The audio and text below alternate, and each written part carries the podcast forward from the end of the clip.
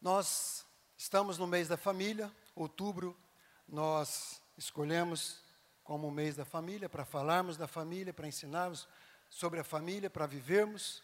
Não é? Foi dito aqui por aquela palhaçada que estava aqui, né?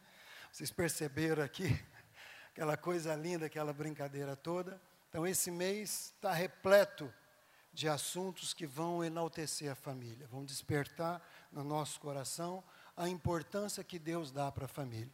E esse é o tema da mensagem de hoje, que é a importância, a importância da família. Tá certo? Ah, fiz algumas pesquisas em materiais bíblicos, alguns materiais não bíblicos, é, antropologia, psicologia, sociologia, para descobrir o que, é que se fala de família fora, fora da Bíblia. Né? é muito bacana, gente, tem muita coisa que, que é bem pertinente para os nossos dias, para a nossa vida, e vale a pena, para mim e para você, é, prestarmos atenção como a família é vista, não é? Um conceito bem básico de definição de família é o seguinte: é a unidade básica da sociedade e é formada por indivíduos com ancestrais em comum, não é? Ligadas ou ligadas por laços afetivos, trocando miúdos. Ou nós pertencemos a uma família por laços de sangue, biologicamente falando, ou por laços afetivos. O que seriam laços afetivos? Adoção, não é? quando uma família resolve adotar uma, uma criança ou um adolescente, ou por meio do casamento. O casamento une famílias, o casamento forma famílias. E normalmente a gente casa com uma pessoa nada a ver com a gente, uma pessoa totalmente diferente da gente. Não sei se você percebeu isso, mas o seu marido é muito diferente de você, a sua esposa é muito diferente de você. E pode ter certeza, você não casou com a pessoa errada. Deus fez isso com você. Deus sabia que você precisava de uma coisa diferente na tua vida. Então Ele te deu o teu cônjuge. Amém? Você que está do teu cônjuge fala, ó, você é uma coisa diferente na minha vida. E que Deus, e que Deus me deu, não é? A Pedrina é uma coisona bem diferente né, na minha vida. Então, pautado nesses estudos aqui, a história diz que a família é a instituição mais antiga que existe. Claro, né, que é a instituição mais antiga que existe, porque foi Deus que criou. Deus criou a família lá quando ele estava criando todas as coisas, não é? Foi ele quem formou a primeira família, Gênesis 2:18. Eu vou pedir para projetar e vamos projetar em várias versões só para contextualizar alguma coisa que eu quero que você preste atenção. Gênesis 2,18. Olha ali, na NVI. Na NVI diz assim: Não é bom que o homem esteja só. Farei para, alguém, para ele alguém que o auxilie e lhe corresponda. A próxima. NVT, nova versão transformadora. Não é bom que o homem esteja sozinho. Farei alguém que o ajude e o complete. E a nova versão, a, a nova Almeida atualizada. Não é bom que o homem esteja só. Farei para ele uma auxiliadora que seja semelhante a ele. Preste atenção. Ah, quanto mais as traduções mais modernas, existe uma chance de serem cada vez mais fiéis aos originais por causa de pesquisas, descobertas arqueológicas e outras coisas. Então, antigamente, os mais antigos aí, a gente lia na Bíblia o seguinte: que Deus tinha dito que farei uma auxiliadora que lhe seja idônea. Não é? E daí a gente cresceu, a gente aprendeu a ter essa mentalidade, que a mulher era uma auxiliadora idônea. Mas nós vemos aqui, por esse contexto, na NVI diz alguém que lhe corresponda na, na NVT, alguém que o complete. E na, na Almeida atualizada, alguém que seja semelhante a ele. E é isso que a mulher é. A mulher não é menos que o homem de jeito nenhum, a mulher é totalmente igual ao homem. Deus nunca fez nenhuma acepção. Em nenhum lugar da palavra você vai ver a diferenciação entre homem e mulher. Mulher tem o mesmo valor, mulher tem o mesmo peso, mesma autoridade, a mesma importância no coração de Deus. Amém, mulheres? Você tem um lugar especial. Nenhuma outra instituição substitui a família. Nada pode substituir a família e não substitui. não é? Nem a igreja substitui a família, porque a igreja também é uma família, não é? A igreja também é uma família. E nós temos o mesmo sangue aqui na igreja. Qual o sangue que nós temos? O sangue de Jesus, não é? Fala mais forte, eu tenho o sangue de Jesus. Amém. Então nós temos o mesmo sangue. Em situações normais, nós nascemos dentro de uma família, fazemos parte dela. Porém, vivermos como família depende da nossa escolha, não é? Ou seja, nós podemos aceitar ou não aquela família aonde nós nascemos. Nós trazemos a marca dessa família na nossa genética. Porém, permanecer com essa família aqui dentro é uma questão de escolha. Essa é uma é um escrito de um livro cristão, é uma frase de um, de um livro cristão. Você pode escolher se você quer pertencer àquela família que você nasceu ou não. É gozado isso, né? Mas eu tenho certeza, aqui ninguém escolheu a família que queria nascer, não é? Você escolheu a família, quem escolheu a família aqui? Eu quero nascer na família Souza. Quem escolheu? Ninguém escolheu. Mas agora eu não preciso levantar a mão, não. Mas se. Agora não, né? Agora você está curado, perdoado, lavado, edificado, prontinho para ir para o céu. Não tem mais isso. Mas, antes, antes, se você pudesse escolher uma outra família, você escolheria outra família para nascer? Quando eu era criança, né, na vila que eu morava lá, eu queria ter nascido na família do outro, do outro povo lá. Sabe, tinha uma família lá que tinha um caminhão. E eu sou doido por caminhão. Então era o único caminhão que tinha no bairro. E eu vivia pensando, por que, que eu nasci na família do seu Gerson? Né? Ele não tinha nem tanto filho, cabia eu lá. Né? Passear de caminhão tal. Mas ele era, ele era legal. Quando ele estava ali nos finais de semana, ele juntava a molecada toda em cima do fenemezão dele e saía dar uma voltinha com a molecada, né? Era uma festa. Mas às vezes nós nascemos numa família, fazemos parte, temos a genética, temos sobrenome, mas aqui dentro nós não somos daquela família, não é? Nós não fizemos a escolha. E não adianta, gente. Você vai carregar marcas fortíssimas da sua, da sua família de origem. Marcas psicológicas, marcas físicas, às vezes a semelhança física com alguém da sua família, é, marcas sociais, marcas espirituais, tudo isso. E isso, entenda, é bom, é bom, porque o nosso lar, a nossa casa, a nossa família é o maior ou é o verdadeiro é, é lugar formador de pessoas. Nenhum outro lugar forma pessoas como a família pode formar. Nenhum outro lugar. Porque as crianças aprendem continuamente com seus pais. Não só o que elas estão vendo, aliás, não só o que elas estão ouvindo dos pais, mas principalmente aquilo que elas estão vendo nos pais. Ou seja, deve ter coerência entre o que você fala para os seus filhos e o que você faz. Amém? Porque o que você faz fala tão alto que muitas vezes aquilo que você está dizendo eles não ouvem. Não é? é muito sério isso. Então, aquilo que eles veem em nós tem muito mais peso do que aquilo que nós do que aquilo que nós falamos. E os valores são transmitidos dos pais para os filhos desde o dia do nascimento até o fim da vida. Valores bons, valores não bons e valores que nem são bons e nem são ruins.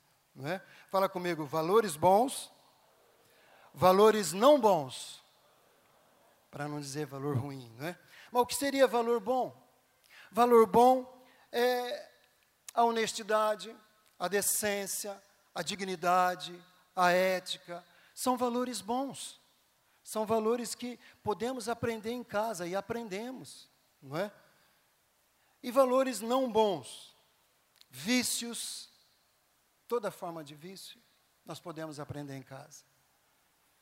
Eu disse de manhã, meu, meu avô é o que eu mais dos meus ancestrais, é o mais longe onde eu fui, foi no meu avô, pai do meu pai.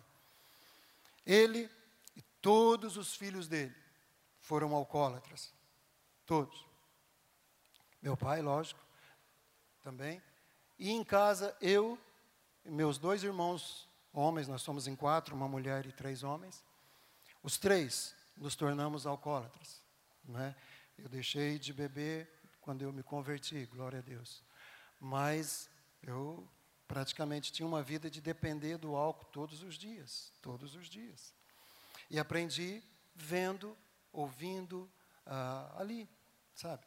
Eu achava uma coisa tão atraente, meu pai beber, não é? E ele tinha um bar, só que o bar foi à falência. Ele bebeu quase tudo sozinho, não é? Mas ali naquele boteco as pessoas se reuniam, pareciam tão alegres, sabe aquela coisa boa, todo mundo feliz ali conversando, contando piada, comendo mortadela e aquela coisa, tomando pinga, aquele negócio. Aquilo foi dando para mim assim uma, uma perspectiva de algo bom. E aí não deu outra, né? Quando eu me tornei adulto, que eu pude escolher, eu acabei me tornando alcoólatra. Então, valores não bons manias e costumes egoístas, que também os nossos filhos podem aprender nas nossas casas, e você com certeza trouxe alguns da sua família de origem. Meu pai era extremamente fechado, não é? E ele tinha algumas manias muito esquisitas. Uma delas era o seguinte: a carteira dele, a carteira de dinheiro dele, ninguém podia mexer. Ninguém tocava, ninguém podia nem olhar o que tinha dentro, óbvio, né? Ele deixava lá no, na prateleirinha dele, ninguém mexava, ninguém pegava. Quando a minha mãe precisava de algum trocadinho, algum dinheiro, alguma coisa, ele ia lá, pegava a carteira, ficava de costa para ela assim, abria a carteira e entregava para ela assim, para ela não ver a carteira dele. E eu aprendi. A Pedrina ainda hoje tem dificuldade para pegar minha carteira. Não que eu a proíba, mas durante os nove anos que eu não era convertido, depois mais uns três ainda de trabalho que eu dei para Deus para ser curado, eu não deixava ela mexer na minha carteira. Por quê? Para quê? É minha. Meus documentos. É? Absurdo, gente. Manias, costumes, coisas que não tem nada, tem nada a ver. Não é? Então, valores que nós absorvemos na nossa casa, não é? sem perceber. Valores que poderiam ser ditos neutros, como se vestir, como comer. Não é? Às vezes você traz para o casamento alguns gostos, algumas manias da comida que tinha na casa dos seus pais. Em casa, por exemplo, falei de manhã, no domingo, todos os domingos, gente, todos os domingos, era arroz, feijão, macarrão e frango. Arroz, feijão, macarrão e frango. Arroz, feijão, macarrão e frango. Arroz, feijão. Salada não tinha nada, mas era arroz, feijão, macarrão. Podia saber que, não é? Meu pai corria na vizinhança, comprava lá uma galinha caipira e aí tinha arroz, feijão, macarrão e frango. E a comida da minha mãe era uma delícia. A Pedrina teve o privilégio de experimentar, de comer, de conhecer minha mãe. Né? Cozinhava bem demais, cozinhava bem demais, rapaz. Eu nunca orei porque eu nem era crente, nem. Mas sabe, gente, se Deus não tivesse me dado a Pedrina como esposa, eu estava lascado. Porque eu gosto de comer, sabe? Eu sempre gostei muito de comer. Hoje eu estou comendo pouquinho, mas eu, eu comia bem. Não é? Hoje eu como no máximo uns 300 gramas, 250 gramas, mas eu comia um quilo. Quando ia nesses restaurantes por quilo, era 980, 950. Eu nem ia em restaurante por quilo porque não valia a pena. Não é? A gente ficava procurando aquelas boca livre, né? Coma à vontade por 10 contos. Aí sim, né? Mas Deus me deu a Pedrina que cozinha muito bem. Mas é uma delícia a comida da minha esposa. Esse dia a gente esteve na casa do Pedro, fazendo um franguinho caipira numa panela de ferro num fogão a lenha. Pensa bem no negócio. Quando começou a sair aquele cheirinho, gente do céu, aquilo me transportou lá nos patrais médios, né? E Sou feliz né, com tudo isso e agradecido a Deus. Porque se tivesse me dado uma mulher ruim de cozinha, eu estava lascado. Mas ela, além de tudo, cozinha bem. Além de todas as outras bênçãos, não é? vestir, vestimentas, são valores que a gente aprende em casa também. Vestir com decência, vestir com moderação, não, não, não, não ostentar, não é?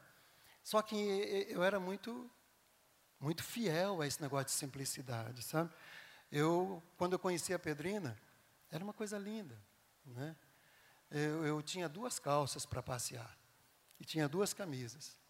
E a inteligência era tanto que eram duas calças marrons e duas camisas bege. Né? Eu não sei para que isso, gente, mas era assim que eu me vestia. Realmente eu não sei de onde que eu tirei esse negócio. Minha mãe era costureira, ela podia pelo menos me ajudar. Muda a cor, filho de Deus. Mas não, nem isso ela fazia. Né? Então, quando conheci a Pedrina, era quase um uniforme. E outra coisa, o sapato era marrom, marrom Havana. E quando acabava um sapato marrom Havana, o que, que eu comprava? Outro sapato marrom Havana. Gente, uma criatividade assim que não tem tamanho, né? Coisa linda. E a Pedrina, eu não sei de onde, né? Foi Deus que iluminou os olhos dela e ela foi agraciada, abençoada, me conhecendo, né? Tendo a oportunidade de conhecer esse ser que a terra não vai comer, né? E, e aí Deus casou nós e ela se lascou. Durante um bom tempo ela se lascou, coitada, porque ela teve que tirar muitos valores que eu trouxe da minha casa que não valia nada, gente, que não valia nada, não é?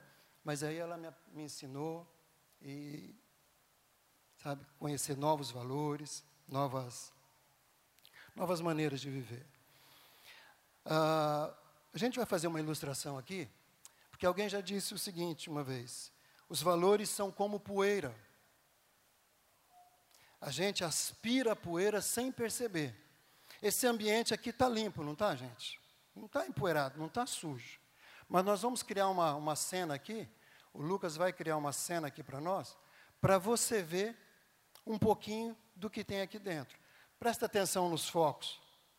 Ó, como brilha. Dá uma olhada no facho de luz. Estão enxergando? O que, que você está vendo ali naquele facho de luz?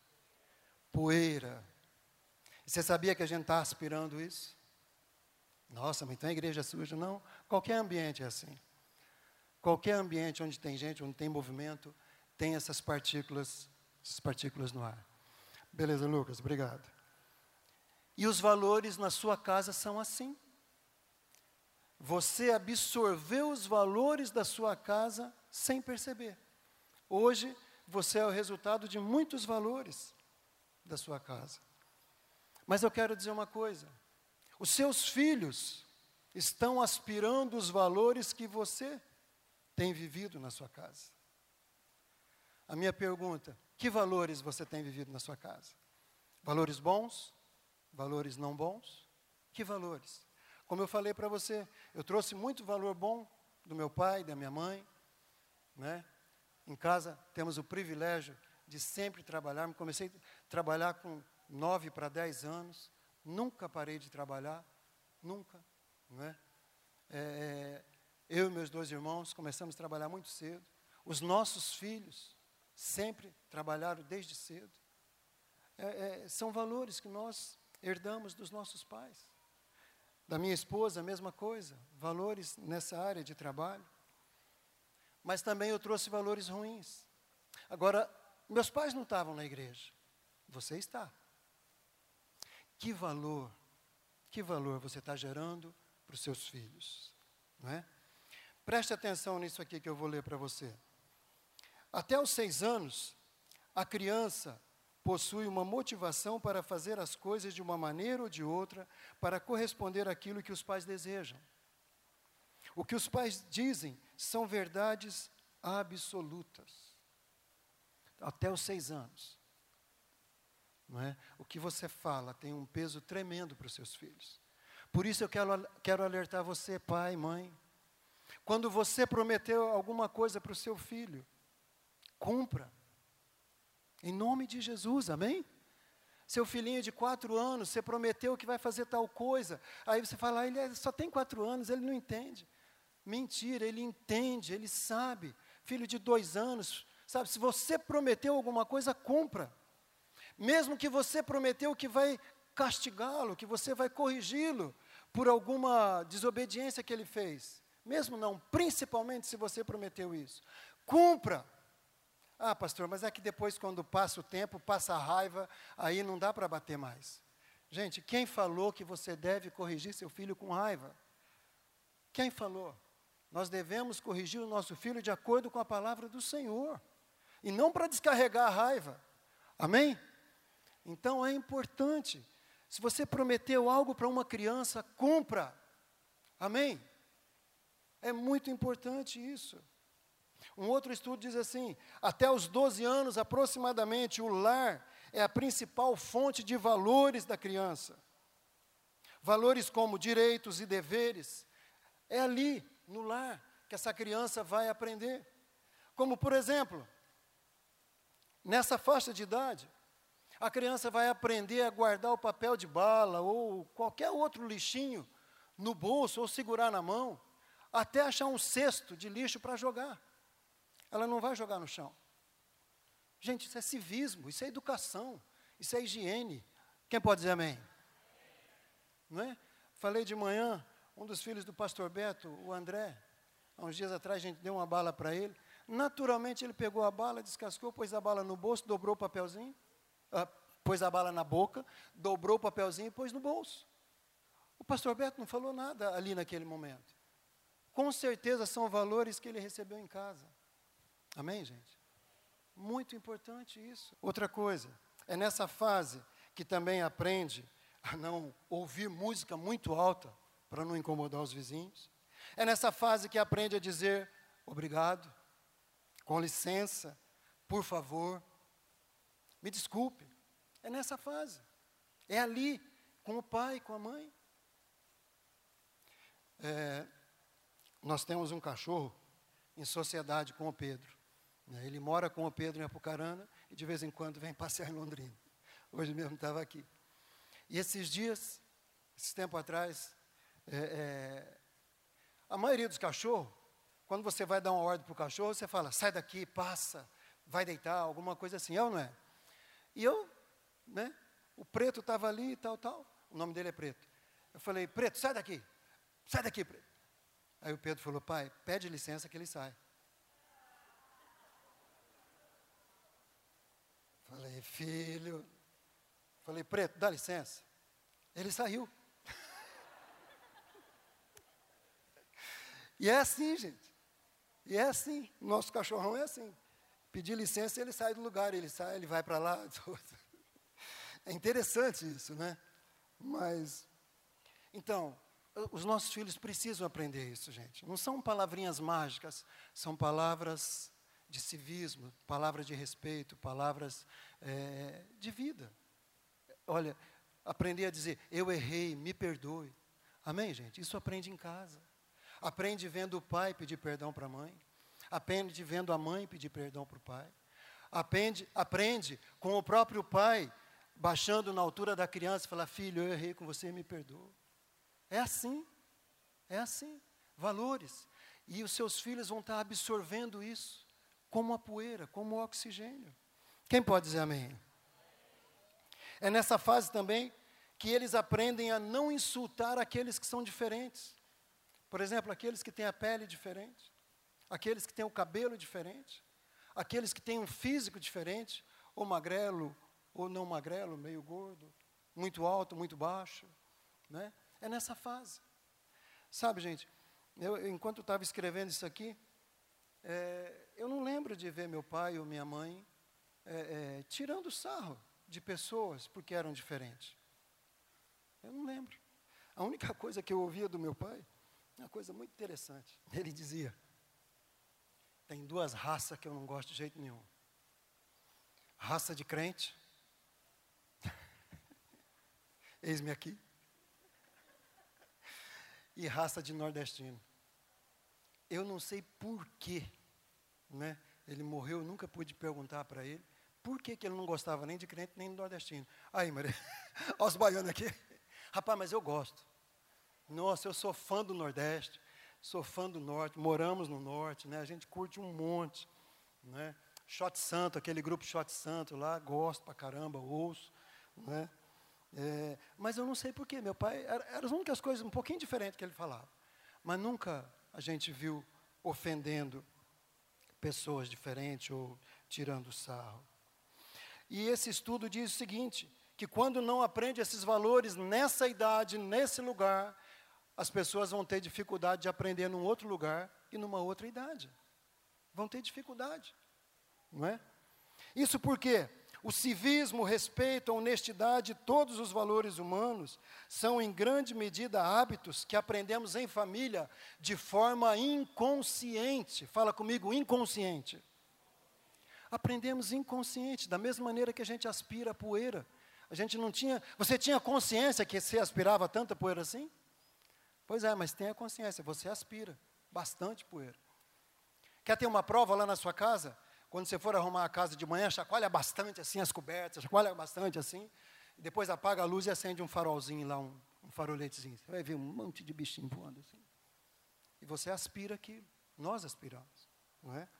Então, nós aprendemos todos esses valores em família de forma inconsciente. Por isso, amado, que no âmbito familiar não pode, de jeito nenhum, caber aquela frase: faça o que eu digo, mas não faça que eu faço. Não adianta isso. Muitas vezes eu estava com a garrafa de cachaça na mão, bebendo, e eu falava para o meu filho: nunca faça isso. Né? Grande coisa. O que, que, ele ia fazer? Se a gente não tivesse vindo para o Senhor, o que, que, ele ia fazer? Ele ia seguir o meu caminho, o caminho do meu pai, o caminho do meu avô, não é? Semana passada a gente estava reunido ali no curso Vencedores, Estava eu, o pastor Wagner, o pastor Rocha, o Moisés, e foi dita uma frase sobre cidadania, que eu gostei muito. A cidadania, ela não é ensinada. A cidadania, ela é vivenciada. E depois de vivenciada, aí sim ela é transmitida.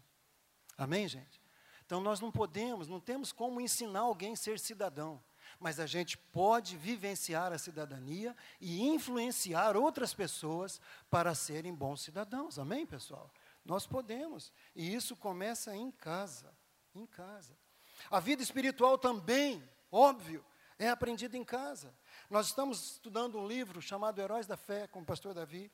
Duas vezes por mês nós temos um café da manhã, não é? e aonde estudamos vários livros, e agora estamos estudando esse daqui, Heróis da Fé. São 20 heróis, 20 pessoas que fizeram a diferença não é? Nos últimos séculos para o cristianismo. E eu pensei aqui quatro, quatro desses heróis. Um deles, o primeiro deles, John Wesley. John Wesley, o homem que provocou o avivamento na Europa. Olha o que diz sobre os pais dele. Nunca se omitia o culto doméstico na programação do dia no lar de Samuel Wesley pai de John. Fosse qual fosse a ocupação dos membros da família, todos se reuniam para adorar a Deus. Na ausência do marido, Susana Wesley, mãe de John Wesley, dirigia os cultos. Aí você pode falar, mas também era mole, né, pastor? Naquela época a vida era tranquila, não tinha correria. Mas só quero te lembrar uma coisa, se você não sabe, eu quero te informar. Essa família aqui tinha 19 filhos e morava numa casinha pequena de dois cômodos. Então você imagina 19 filhos, mais dois adultos morando numa casa pequena. E havia culto de adoração ao Senhor. E quando o pai não estava, a mãe assumia o lugar. Martinho Lutero, o grande reformador, olha o que se escreveu a respeito do pai dele. Quando o menino chegou à idade de compreender as coisas, seu pai o ensinou a ajoelhar-se ao lado da cama à noite e rogava a Deus que fizesse o menino se lembrar do nome do seu Criador. Toda noite, o pai de Martim Lutero orava: Deus, faça com que meu filho se lembre do Senhor. Faça com que meu, meu filho se lembre do Senhor. Sabe, amado, aquilo foi gerando no coração desse homem o que mais tarde desabrochou. Não é? Um grande reformador. Jonathan Edward, um grande avivalista. Muitas foram as orações que os pais ofereceram a Deus para que seu único e amado filho fosse cheio do Espírito Santo e que se tornasse grande perante o Senhor. Não somente oravam assim fervorosamente e constantemente, mas se mostravam igualmente zelosos em criá-lo para o Senhor. constantemente orando pelos filhos, constantemente. Aqui está falando o único e amado filho, porque é, ele tinha dez irmãs, quatro, é, seis mais novas que ele e quatro mais velhas que ele. Então ele era o único filho masculino. E o pai orava pelos filhos dessa maneira, fervorosamente, constantemente. Hudson Taylor, o pai das missões no interior da China, seu pai, Tiago, não somente orava fervorosamente por seus cinco filhos, mas também os ensinou a pedirem detalhadamente a Deus todas as coisas. Ajoelhados diariamente ao lado da cama, o pai colocava o, bra o braço ao redor de cada um enquanto orava insistentemente com eles. Com eles, por eles, estava junto, ali naquela tenra idade, o pai orando, o pai falando, o pai vivenciando a palavra de Deus. Luciano subirá. Dá para projetar o livro? Aquela capinha do livro, por favor? Gente, esse livro aí, um livro gostoso de ler. Não é o propósito da família. Quero incentivar você, tem na nossa livraria, adquire esse livro. Algumas coisas do que eu estou falando para você eu retirei dali, não é? Luciano Subirá, um amigo dessa casa, um homem de Deus, amigo pessoal dos pastores Davi e Mônica, muito querido, você conhece, você já teve vendo ele ministrar aqui. E ele diz o seguinte: cresci ouvindo meu pai citar muitas e muitas e muitas vezes o versículo: Deus faz com que o solitário viva em família. Sabe, amado? Ah, mas é só um versículo. É só um versículo, mas é a palavra de Deus. Cite a palavra de Deus para os seus filhos. Reúna os seus filhos. Ministre os seus filhos. Não importa a idade que ele tenha. Não importa. Gente, criança entende sim tem gente que pensa que criança de um mês, dois meses, três meses, um ano, não entende, entende, recebe, ensina, ministra, que vai receber. A alma da criança não é uma, uma, sabe, uma alminha de dois meses, a alma já é alma. Se você faz coisa boa, a criança de três meses, a alma daquela criança já está recebendo coisa boa. Em compensação, se você faz coisa ruim, a alma daquela criança já está sendo marcada. Nós ensinamos o nosso filho desde pequenininho, quando fosse no mercado com a gente, a não pedir nada. Era até meio besta o que eu fazia, sabe? O Pedro, três meses de idade, quatro meses de idade, a gente estava saindo de casa e falava, filho, a gente está indo no mercado, mas não peça nada, tá bom? Ele nem falava, ele tinha quatro, cinco meses. Fazia isso todas as vezes. E o Pedro nunca nos deu trabalho, nem no mercado, nem em loja de brinquedo, nem em nada, gente. Pedro nunca fez uma birra pedindo qualquer coisa. Depois, quando ele já estava maiorzinho, de 5, 6 anos, a gente já tinha se convertido, ele, ele, às vezes ele queria alguma coisa, ele ia lá, pegava, ele chegava discretamente e falava, pai, hoje dá para levar isso?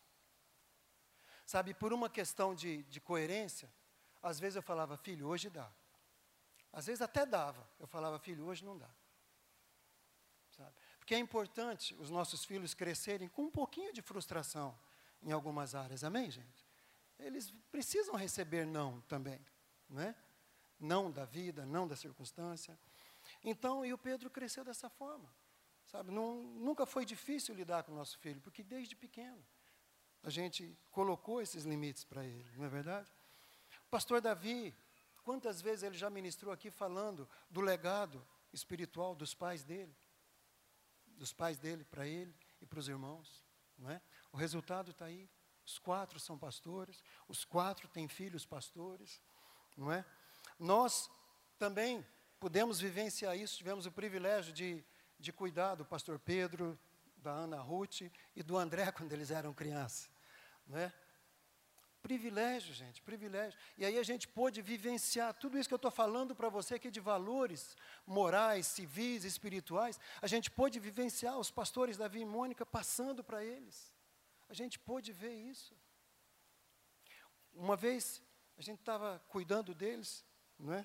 que a gente morava aqui na igreja, e o pastor Davi e a pastora Mônica, quando viajavam, nos dava o privilégio de ficar 10, 15 dias na casa deles, cuidando deles. Eu sei que teve outras pessoas aí que não é tão importante assim, que cuidaram deles também, né? É, e um dia a gente estava atrasado. Eu sei, eu sei. Tem a Rose, tem a, a, a, a Graziela, a Regina, tem várias outras pessoas. Você, vocês, vocês chegaram depois, chegaram já estava grandão. Nós peguemos, nós peguemos eles criança. Estou brincando. E aí um dia a gente estava atrasado para vir para o culto e o Pedro abrindo gaveta, procurando para lá, procurando para cá. Gente, pensa na nossa rotina. A gente tinha um filho só, fácil de lidar e tal, né? Dar banho num só. De repente multiplicou para quatro filhos. Não é? E aí, tal, preparando para sair, o Pedro abre uma gaveta, abre outra. Falei, vamos embora, Pedro, vamos embora. Não, não, tem que pegar um negócio. Falei, mas o que você está procurando? Ele falou, estou procurando uma oferta para dar para Deus.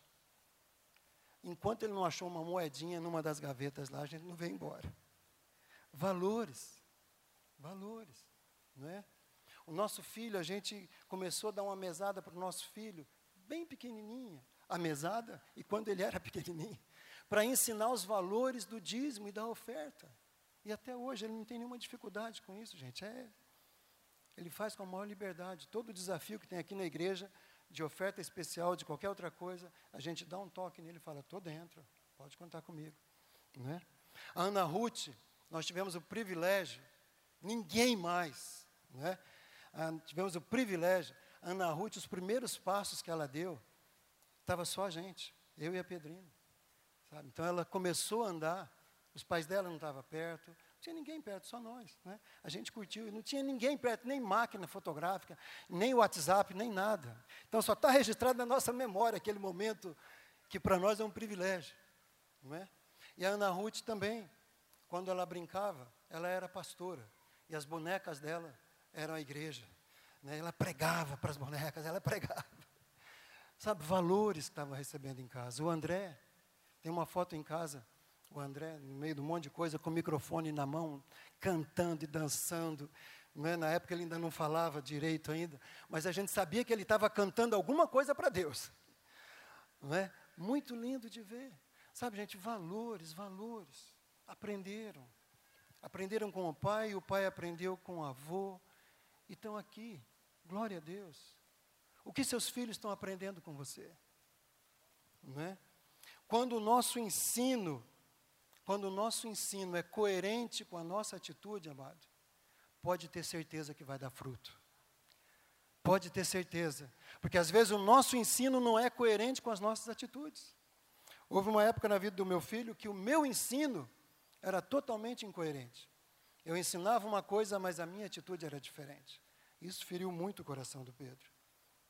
Então eu quero te, te animar, pai e mãe que o teu ensino seja coerente com as tuas palavras, com, a, com, a tua, com as tuas atitudes.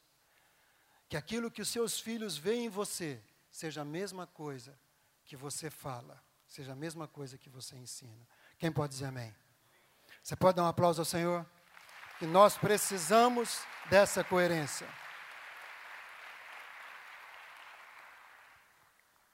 Uh, pode projetar para mim Deuteronômio, capítulo 6, de 6 a 9, por favor? Olha de onde a gente, tinha, a gente tira a base para isso. Olha o que Moisés escreve: Que todas essas palavras que hoje eu lhe ordeno estejam em seu coração. Ensine-as com persistência a seus filhos, converse sobre elas quando estiver sentado em casa, quando estiver andando pelo caminho, quando se deitar e quando se levantar. Amarre-as como um sinal nos braços e prenda-as na, na testa Escreva-as nos batentes da porta de sua casa e em seus portões. Ou seja, o pastor Davi falou aqui há, duas, há uma semana ou duas atrás. Escreva versículos da palavra de Deus, coloque na sua casa, nos quartos das crianças, nos espelhos das crianças. É isso que a palavra de Deus está tá dizendo para a gente fazer. Escreva, são valores que você vai deixar para essas, essas crianças. Paulinho falou aqui, eu creio que de uma forma inspirada pelo Espírito Santo. Se hoje os seus filhos não cantam esse cântico, qual cântico? Aquele que, tava, que ele estava cantando aqui, não é? é, é que gastaremos os nossos dias para coroar o nome do Senhor. Então, se hoje seus filhos não estão cantando isso, nós queremos profetizar em nome de Jesus que um dia eles viverão para coroar o nome do Senhor, em nome de Jesus. Amém, gente? Talvez seja o caso de algumas famílias aqui, que os filhos não estão aqui, glorificando a Deus, honrando a Deus, mas nós dizemos que um dia eles estarão. mas que o teu ensino seja coerente com as tuas atitudes, amado. É isso que vai fazer a diferença. O André trouxe uma palavra aqui muito interessante, uma maneira de entender o que significa servir. Eu e minha casa serviremos ao Senhor. Fala de posicionamento, fala de decisão, fala de escolha. Eu e minha casa, escolhe, minha casa escolhemos servir ao Senhor. Nos posicionamos a favor do Senhor, a favor da palavra do Senhor. É isso que esse novo entendimento dessa palavra servir. Quero dizer uma coisa em relação aos nossos filhos: tudo tem um preço. Tudo tem um preço. Ou você paga antecipado, que é o caso desses investimentos aqui que eu estou falando, não é? gastar tempo com seus filhos, ensinar seus filhos, viver a palavra para os seus filhos, ou você paga depois. Só que depois são consequências. Consequências de não ter feito, consequências de não ter vivido, consequências de não ter ensinado. É literalmente correr atrás do prejuízo, não é? Quero dizer uma coisa também: nada mudou desde que o Senhor criou esse mundo. Os mesmos valores que ele, que ele dava para a família, ele continua dando hoje. Como ele usou a família de, de Abraão, como ele usou a família de Noé, ele continua usando as famílias hoje. Sabe? Eu e você precisamos nos dispor nas mãos do Senhor para que Ele use a nossa família. Amém, amados? Se a tua família ainda não é totalmente convertida, ela não, ela não está totalmente aqui. Creia, profetiza, ore a palavra, fala, fala dos valores da palavra sobre você, sobre a sua família. Deus podia ter feito de uma maneira diferente a respeito de Jesus. Jesus nasceu numa família, amém, amados? Ele nasceu numa família. Ele poderia ter nascido de outra maneira, ele poderia ter surgido com 30 anos, lindão, bonitão, fortão lá. Né? Mas Deus fez com que ele nascesse numa família. Por quê?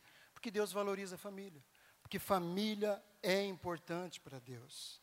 Deus ama a família, Deus se importa com a família. Toda vez que você vê algo na palavra, você vai ver Deus salvando a família. Não é?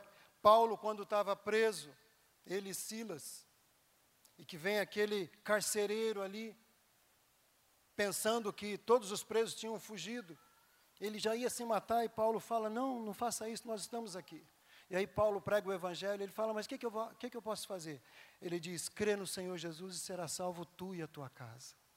Então a promessa é para você e é para toda a tua casa, amado. Para toda a tua casa. Não é?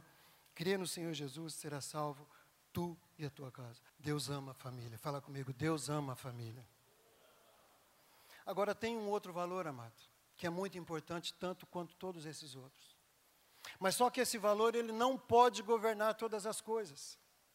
Não é? Ele é muito importante, não tem como não ter, que é o valor emocional. Família é algo muito emocional, é ou não é verdade? Família é algo muito relacional. E aonde tem relacionamento, as emoções se afloram. E aonde tem emoções, o risco de ofensa, o risco de desavenças, o risco de desentendimento é muito grande. Por isso que a nossa família não pode ser pautada apenas pelo valor emocional. Porque o valor emocional só vai estar tá legal quando tudo está bem. Quando você chega em casa e que as coisas estão do jeito que você gosta e todo mundo está felizinho, então você também está felizinho. Mas quando você chega em casa e tem alguma coisa diferente, emocionalmente você já não vai ficar bem. Não é verdade? Então, esse valor emocional, ele é fundamental. Nós não somos robôs, nós não somos um pedaço de pau. Nós temos emoções, mas as emoções não podem governar a nossa vida. Amém, pessoal? A família é um lugar de expressarmos emoções, mas as emoções não expressam o que é a família. Não expressam. Para terminar, eu quero quero falar com você de uma coisa muito importante. Muitas vezes, eu e você, num relacionamento familiar, ou às vezes num relacionamento aqui, né, com a nossa família da fé, podemos passar por ofensas, ou ofendemos, ou somos ofendidos. E às vezes isso sobe no nosso coração, até mesmo uma mágoa, um ressentimento. E aquilo atrapalha muitas coisas. E e aí nós vemos uma coisa muito importante na Bíblia. Pedro falhou com Deus. Pedro traiu a família de Deus. Pedro traiu o filho de Deus. Ele ofendeu o coração de Deus. Mas Pedro se arrependeu. Pedro foi para um lugar, sabe, se isolou, mas Jesus foi até ele. Jesus curou o coração de Pedro. Pedro talvez tenha pensado que nunca mais fosse ter um espaço para ele, novamente, do lado de Jesus. Porque o que ele fez foi muito sério. Um cara que ele andou três anos, um cara que ele teve revelação de quem era aquele cara. E Jesus falou: Simão Barjonas, você é bem-aventurado. Foi Deus que revelou isso para você. Então, o cara que andou sobre as águas, de repente alguém pergunta para ele: Você está com Jesus? Ele fala: Não, eu nem conheço esse cara. Que pisada na bola. Mas aí, naquele lugar de arrependimento, de tristeza, às vezes até de frustração com ele mesmo, Jesus vem e restaura a vida de Pedro, cura Pedro, e Pedro se torna o Pedro que a gente conhece no livro de Atos. Aquelas duas epístolas, um grande homem de Deus. O que, que eu quero dizer com isso, gente? Se Deus, o Pai soberano de todo o universo, perdoou assim quem ofendeu a sua família, se Jesus perdoou Pedro dessa forma, será que nós não podemos seguir o exemplo do, do nosso Senhor? Será que a gente deve mesmo guardar mágoas, guardar ressentimentos? Será que a gente não pode ter um espaço no nosso coração para entender que as pessoas falham, que as pessoas erram, que as pessoas pecam contra nós? Não é? O perdão pode ser doloroso, mas ele é libertador. Lembra que Deus ama e valoriza a família é projeto dele e nós somos dele. E nós não temos o direito de fazer diferente do jeito, do jeito dele. Se ele perdoou, nós devemos perdoar. Se ele perdoou, ele nos capacita a perdoar. Então, família, acima de tudo, é isso. É um lugar de crescimento, é um lugar de relacionamento, é um lugar de afiar o ferro com ferro, é um lugar de, de lapidar lapidar o nosso caráter, lapidar as nossas emoções. Isso é família, gente. E como eu disse, a igreja é uma família. Isso é família. Vamos ficar em pé.